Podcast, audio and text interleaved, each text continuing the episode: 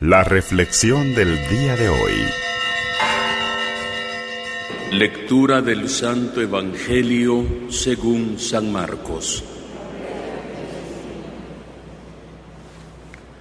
En aquel tiempo Juan le dijo a Jesús, hemos visto a uno que expulsaba a los demonios en tu nombre, y como no es de los nuestros, se lo prohibimos. Pero Jesús le respondió, no se lo prohíban, porque no hay ninguno que haga milagros en mi nombre que luego sea capaz de hablar mal de mí. Todo aquel que no está contra nosotros está a favor nuestro. Palabra del Señor.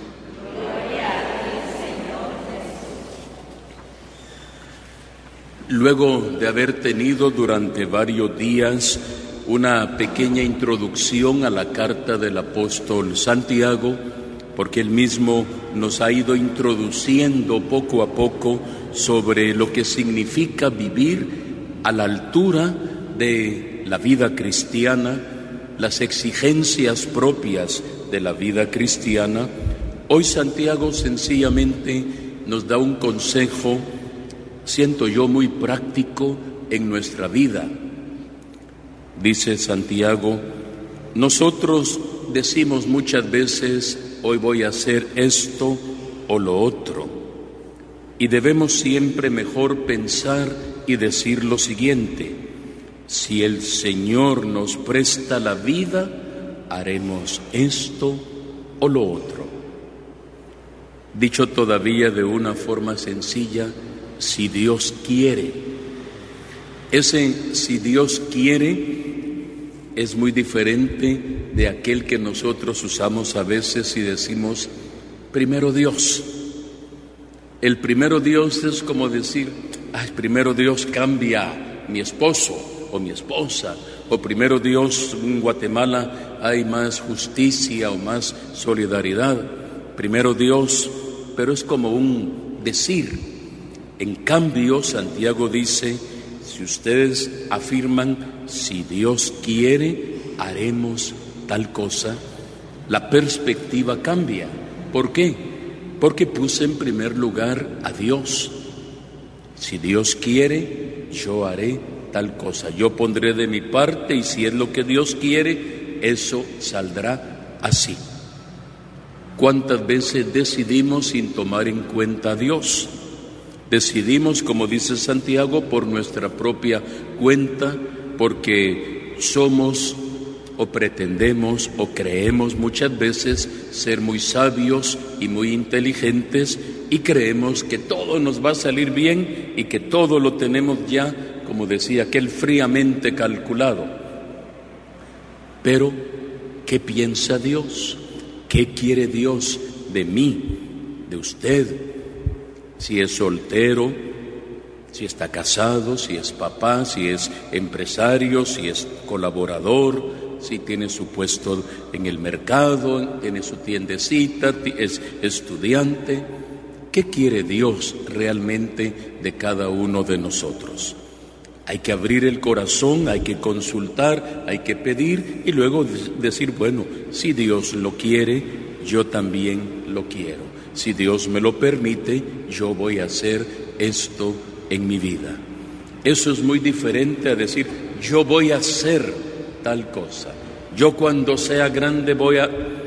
Pues no es malo soñar. Dios no nos prohíbe soñar.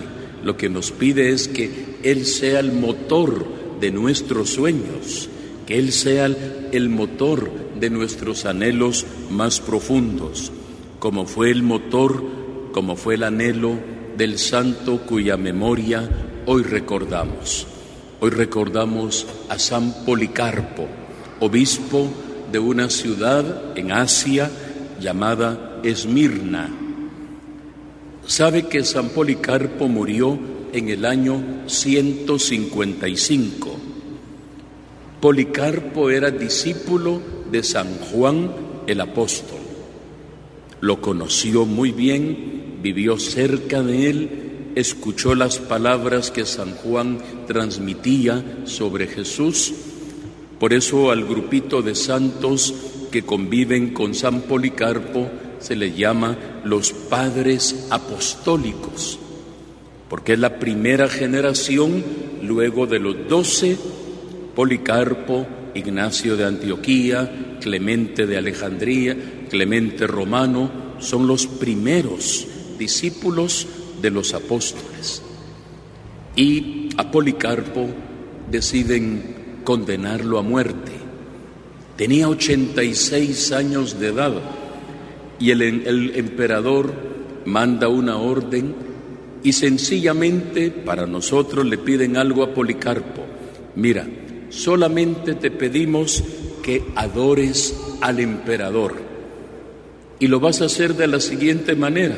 Estaba la estatua del emperador, había un incensario, agarra un poquito de incienso y lo pones ahí en el fuego, para que suba como una ofrenda agradable al emperador. Solo eso te pedimos. Policarpo dice, no puedo. Pero si es sencillo, le dije, es que Jesús nunca me ha fallado. ¿Cómo le voy a fallar yo a Él? Tengo 86 años y le he servido siempre y Él nunca me ha fallado. ¿Cómo le voy a fallar yo en este momento? Ahí mismo lo amarraron, le prendieron fuego hasta asesinarlo. Por eso las vestiduras de su servidor hoy son de color rojo, recordando el martirio de San Policarpo que supo hacer de Jesús el centro, el motor de su vida, era tan consciente que dijo, Él nunca me ha fallado, ¿cómo le voy a fallar yo? Pudiéramos preguntarnos, pudiera yo preguntarle alguna vez, Jesús, ¿le ha fallado a usted? No me responda, ¿le ha fallado Dios a usted? Y la segunda pregunta, usted y yo le hemos fallado al Señor, tampoco me responda. Solamente pensémoslo y que hoy el ejemplo luminoso de San Policarpo nos ilumine y nos conceda la gracia de hacer de Jesús el centro de nuestras vidas. Que así sea para todos nosotros.